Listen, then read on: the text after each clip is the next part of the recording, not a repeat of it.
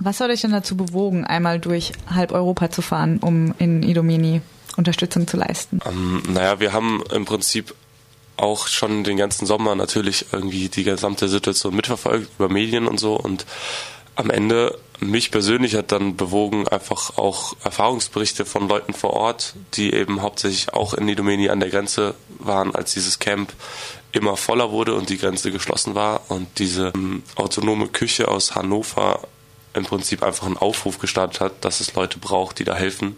Und das war so der ausschlaggebende Punkt, würde ich sagen. Zeitpunkt ähm, war das so, dass Slowenien erstmal seine Grenzen geschlossen hat für Leute, die eben nicht aus diesen SIA-Ländern kommen, also aus Syrien, Afghanistan oder dem Irak. Und Mazedonien hat dann relativ schnell nachgezogen und äh, ist da jetzt gerade so ein bisschen so der Puffer zwischen quasi der EU und Griechenland, also macht da so ein bisschen die Drecksarbeit. Und eben vor knapp fünf Wochen, also eben im November war dann klar, okay, es kommt auch nach Mazedonien keiner mehr, der quasi nicht aus diesen drei Ländern äh, ist, beziehungsweise bezeugen, also beziehungsweise Registrierungs Registrierungspapiere hat, die aus diesen drei Ländern sind.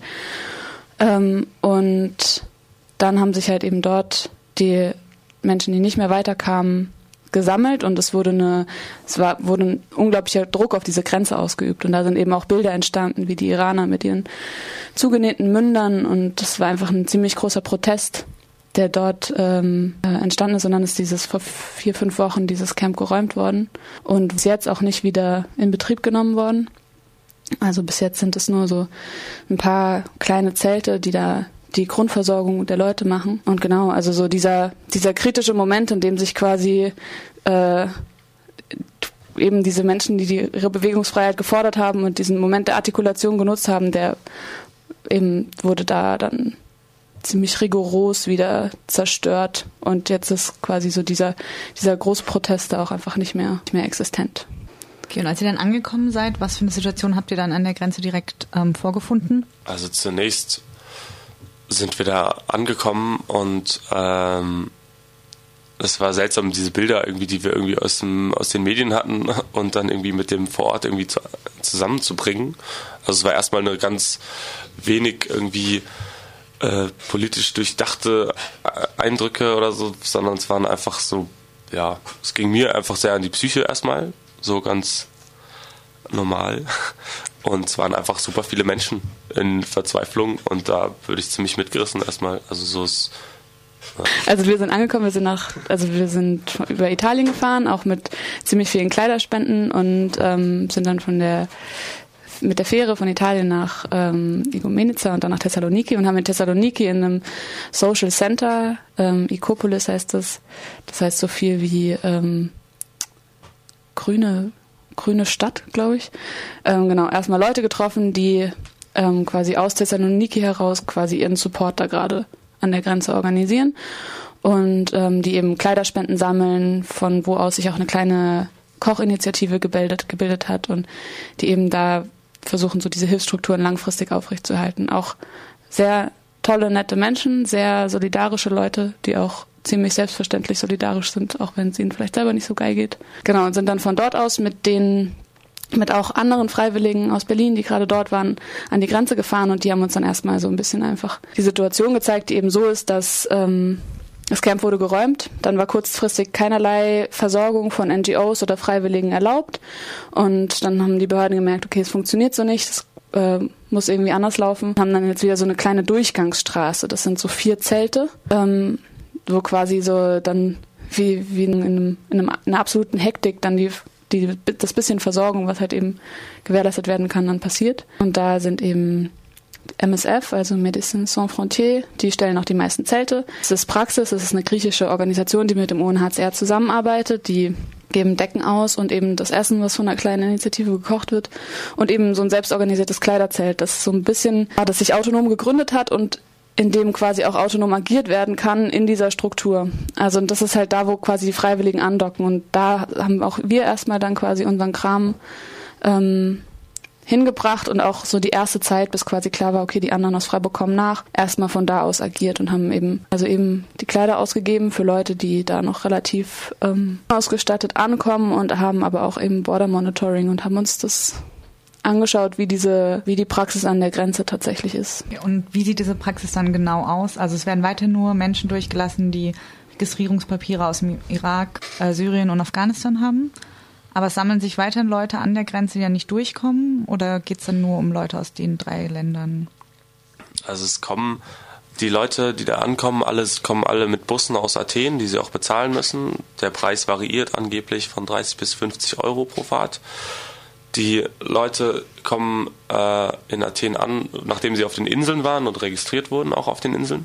Das heißt, die meisten Leute kommen mit irgendeiner Art, mit irgendeiner Art von Registrierungspapier für Griechenland an, äh, wo sie als Flüchtling äh, registriert werden und 30 Tage Aufenthalt in Griechenland haben. Und innerhalb diesen 30 Tagen müssen sie eben das Land verlassen. Dann fahren sie zur Grenze und die meisten Leute, auf die wir da getroffen sind, also ich schätze mal 70 bis 80 Prozent kommen tatsächlich aus diesen drei Ländern. Und äh, die äh, dürfen dann die Grenze passieren. Und äh, geschätzt sind es ungefähr 10 Prozent am Tag, so den, also an den Tagen, an denen es bei uns jetzt am vollsten war, irgendwie bis zu 200 Menschen ungefähr sind, die dann nicht über die Grenze gelassen werden. Das sind dann entweder Leute, die nicht aus Syrien, Irak oder Afghanistan kommen, die oder die irgendwie falsche Papiere haben, die nicht registriert wurden. Oder eben aber auch dass es Leute sind, die aus diesen drei Ländern kommen, denen aber gesagt wird, dass ihre Papiere gefälscht seien. Das ist auf jeden Fall vorgekommen. Wie viel davon stimmt, können wir natürlich nicht ganz einschätzen.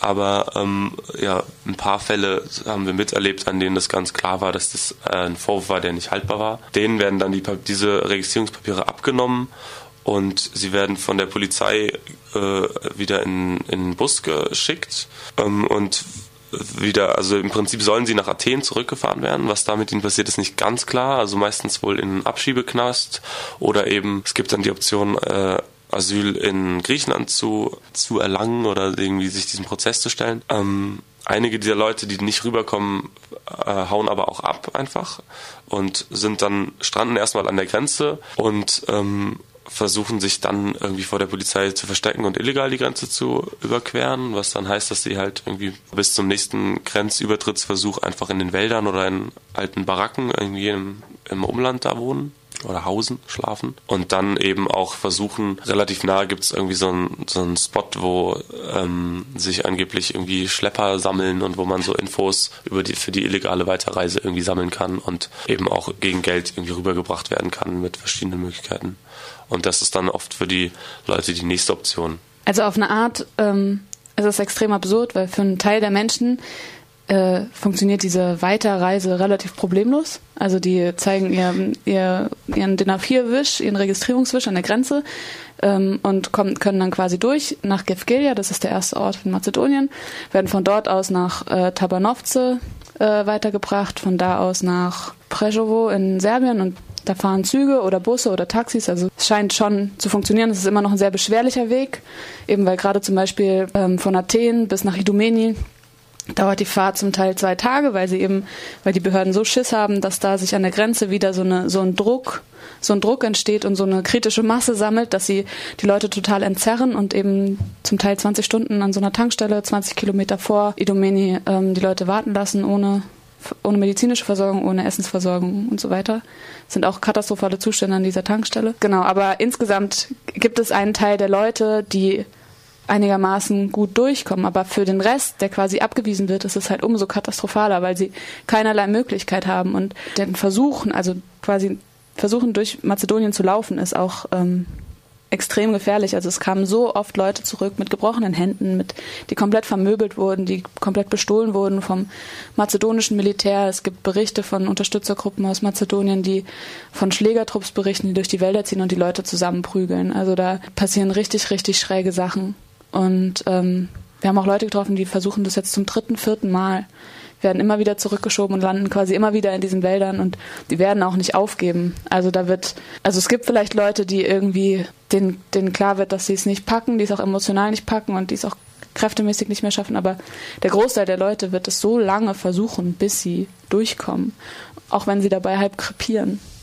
Das so, so wahrzunehmen und zu sehen, so in was für einem hoffnungslosen, äh, ja, in was für einer hoffnungslosen Situation die Leute sind und wie wir auch machtlos sind. Also wie man auch, klar kann man dann das zehnte Paar Schuhe rausgeben und decken und versuchen, ähm, eine warme Essensstruktur aufrechtzuerhalten, was auch super gut ist und super wichtig ist. Aber also das ist für mich zumindest so im Nachhinein so der Moment, wo ich, also eben, wo es einfach so eine krasse Hoffnungslosigkeit, weil, also eine Perspektive gibt es halt einfach nirgendwo für diese Leute. Ja gut, also die Perspektive für die Leute bleibt dann, dass sie die Grenze überqueren wollen, dass sie weiter nach Westeuropa wollen. Wie habt ihr denn dann versucht, die Leute konkret dort zu unterstützen oder was für Arbeit habt ihr dann vor Ort gemacht? Ähm, also erstmal das Einfachste sozusagen ist natürlich erstmal da irgendwie mit Sachspenden. Da sind wir, wurden wir ziemlich, sind wir ziemlich schnell reingekommen und konnten den Leuten einfach Klamotten geben, was erstmal äh, ja ein ziemlich einfacher Weg ist, um irgendwie, also da braucht man nicht viel Mitgefühl. Das ist ganz klar, da friert jemand, die Leute kommen da teilweise einfach noch sogar irgendwie in Flipflops und in T-Shirts an, oder eben in super durchnässten Sachen. Das heißt, da ist so der erste Angriffspunkt, wo man einfach den Leuten was Warmes zum Anziehen gibt. Dann das nächste ist irgendwie Essen oder auch irgendwie Tee und so ein bisschen, äh, ja, dieses Menschbegegnen irgendwie, was da ganz viele, glaube ich, auch lange nicht gesehen haben, so, also so an den Reaktionen. Weiß nicht, teilweise brechen Leute in Tränen aus vor Dankbarkeit, wenn sie einen warmen Tee bekommen und das geht nicht um den warmen Tee, sondern einfach darum, dass sie da gerade irgendwie, dass ihnen jemand auch in die Augen schaut. Aber ähm, alles, was über diese humanitäre Hilfe hinausgeht, ist dann halt einfach informative Hilfe, das uns persönlich halt super schwer gefallen ist, weil es eben so für teilweise so hoffnungslose Fälle, es fällt einfach schwer, den Leuten irgendwas zu sagen.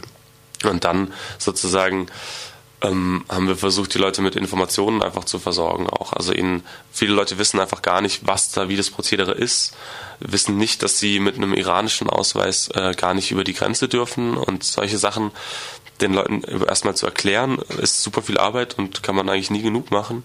Gleichzeitig den Leuten auch einfach nicht nur Mut zusprechen mit ja und versucht es irgendwie illegal, sondern denen auch ganz klar zu sagen, wie gefährlich das ist und irgendwie, es ist uns sehr schwer gefallen, da so ein, das wirklich äh, den Menschen, die da in Verzweiflung sind, so realistisch die Möglichkeiten, die sie haben, aufzuzeigen, die einfach so klein sind. Und da haben wir uns dann auch selbst immer schlauer gemacht und da gibt es eben auch noch ein paar Sachen, also äh, da habe ich mich erst gescheut, das den Leuten zu sagen, aber es kann man den Leuten natürlich nicht vorenthalten, dass es auch die Möglichkeit gibt, ähm, mit ein bisschen Geldsupport von Griechenland wieder und einem äh, bezahlten Rückflug einfach zurück nach Marokko, Algerien, wo auch immer hin, ähm, zu fahren, dass es irgendwie da diese Strukturen gibt, die, die genau diese, diese Aufgabe sozusagen von der Flucht irgendwie sponsern. Und dann aber auch ähm, gleichzeitig irgendwie war uns auch wichtig, dass wir, wenn die Leute sagen, okay, ich, ich kenne das Risiko oder meine es einschätzen zu können und versuche diesen illegalen Weg oder den halblegalen Weg irgendwie doch noch nach Westeuropa, dann sie an dem einfach auch zu unterstützen. Und ähm, ihr hattet ja vorhin schon erwähnt, dass der UNHCR und diverse größere Hilfsorganisationen vor Ort sind. Was machen die denn? Ihr wart ja als autonome Freiwillige dort und wie waren, also was machen die großen Hilfsorganisationen? Was war euer Verhältnis zu den Hilfsorganisationen? Und vielleicht könnt ihr noch was dazu sagen, was das ähm, Verhältnis von den Hilfsorganisationen zu, und der Polizei war? Also das wollte ich gerade noch anfügen. Also wozu wir auch irgendwann übergegangen sind, ist einfach das UNHCR viel mehr in Verantwortung zu ziehen und zu und einfach sobald quasi ein Punkt war, wo quasi jemand da stand und so, hä, warum komme ich denn jetzt hier nicht oder warum kann ich nicht weiterreisen oder total zerstört war, weil, weil ihm die Papiere weggenommen wurden und einfach die Leute zum UNHCR zu bringen. Die haben einen kleinen Container, der ist total abseits der Szenerie. Da kommt, war das personell sehr unterschiedlich. Es gab da sehr gute Leute, die auch viel an der Grenze präsent waren, die sich auch echt reingehängt haben, die auch manchmal so bisschen sneaky versucht haben, den quasi den Schichtwechsel der Polizei abzuwarten, um dann quasi den nächsten bei, den, bei der nächsten Polizei mit, dem, mit derselben Person nochmal zu versuchen und so. Also da gab es schon gute Leute, aber so insgesamt waren die schon sehr abseits. Also man musste sie herausfordern und musste auch immer wieder die Leute hinbringen. Und ich habe manchmal auch gedacht, wenn wir jetzt nicht da wären und die Leute zum UNHCR bringen würden, würde die halt niemand zum UNHCR bringen.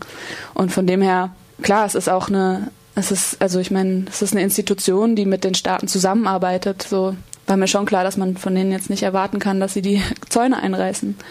Aber ähm, genau, man muss sie auf jeden Fall herausfordern. Und die anderen Hilfsorganis Hilfsorganisationen sind halt auch ein bisschen abhängig quasi von der, von der Gunst der Polizei. Also so, so in Bezug auf diese Zelte. Es gab dann, kurz bevor wir gefahren sind, so die Initiative von allen Institutionen, die da vor Ort sind, dass das Camp wieder eröffnen wollen, dass sie gesagt haben, so wir brauchen das jetzt für den Winter, wir brauchen beheizbare Zelte, wir müssen diese Infrastruktur wieder nutzen dürfen.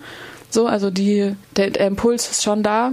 Aber ähm, da geht es halt um humanitäre Versorgung. Da wird dann das System an sich nicht hinterfragt. Da wird nicht, ähm, da werden schon auch alle Leute unterstützt, die dort sind, aber halt auch nur bis zu einem gewissen Grad.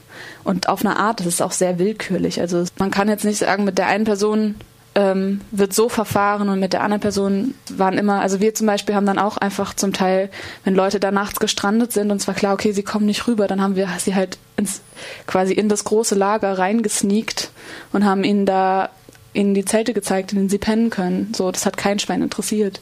Also von dem her so, auch die griechische Polizei war da hat die Leute zwar auch immer wieder zum Bus eskortiert, aber da konnte man auch immer wieder wegsneaken, wenn man es gewollt hätte. Also von dem her, ich bin gespannt, wie sich es weiterentwickelt. Also es gab dann auch kurz die Debatte, kurz bevor wir gefahren sind, dass alle Volunteers registriert werden müssen, dass quasi keine autonomen Freiwilligen oder freiwilligen Radikale da mehr äh, aktiv sein sollen. Dann bin ich gespannt, ob sie das machen, weil das meiner Meinung nach wäre das fatal, wenn da nur noch Institutionen und dann gibt es nur noch Einzelpersonen, die aus den Institutionen heraus sich quasi so ein bisschen ähm, rauslehnen könnten oder daraus agieren könnten. Aber die Art und Weise, wie wir da ähm, uns bewegen konnten, so da nicht verpflichtet zu sein, das ist schon sehr wichtig. Also ich glaube, für diese, für diese komplette Balkanroute ist es unglaublich wichtig, dass Leute, die da nicht in eben so institutionell verankert sind, ähm, sich engagieren und da irgendwie Support leisten, weil sie den auf eine ganz andere Art und Weise äh, leisten als NGOs einfach. Also auf jeden Fall sehr wichtige Arbeit vor Ort, die da von Freiwilligen geleistet wird. Du hast jetzt gerade noch die Balkanroute erwähnt und ihr seid ja drückt dann eben über besagte Balkanroute, ähm, die jetzt auch vielen Schlagzeilen gewesen ist. Könnt ihr da noch kurz was dazu sagen, wie die Situation da war, was ihr zwischen Mazedonien und Deutschland dann praktisch erlebt habt? Also wir sind ähm, dann erstmal, das allererste, was uns interessiert hatte, war eben mal auf die andere Seite vom Zaun zu blicken, den wir immer nur gesehen haben und wir sind dann sozusagen über die Autobahn gefahren und dann aber zu dem Camp auf der anderen Seite nach Gefgeia gefahren, um da dann rauszufinden, dass da das äh, es gibt eine Campstruktur, die habe ich mir persönlich größer vorgestellt. Es ist ja auch wieder nur ein paar Zelte, wo überhaupt keine Leute, die nicht ähm, irgendwie institutionell verankert sind, überhaupt Zugang haben. Ähm, das heißt, wir ganz schnell auch eigentlich wieder äh, gebeten wurden, zu gehen, was wir dann auch gemacht haben. Also da war wenig Handlungsspielraum direkt an dem Camp auf der anderen Seite. Von wem wurde das Camp denn betrieben? Das ist auch UNHCR, also sozusagen nur auf der anderen Seite. Ja. Und da gibt es auch ein Ärztezelt, glaub, haben wir gesehen, aber im Prinzip, wie gesagt, wir konnten in die Struktur nicht so richtig rein. Also da ist es auch wieder, die Leute sind da nur sehr kurz, es ist auch wieder nur so eine Durchgangsstation, wo nochmal die Papiere gecheckt werden, die an der Grenze erst nur angeschaut werden, die werden nochmal nachgeprüft und der Weitertransport wird organisiert in Zügen und in Taxis. Dann sind wir sozusagen die Route einfach mal in Mazedonien, was circa 200 Kilometer auch nur sind, abgefahren.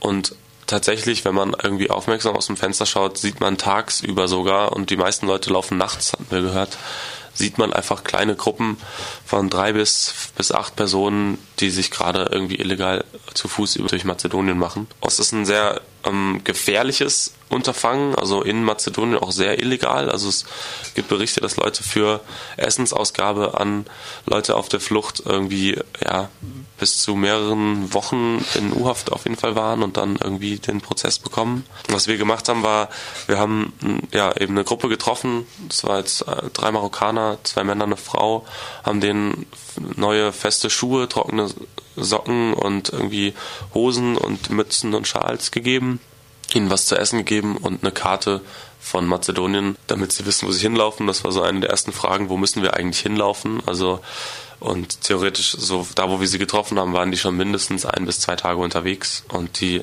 die, der Fußmarsch durch Mazedonien dauert so sieben Tage im Schnitt, wenn man nicht erwischt wird und eben zurückgeworfen wird.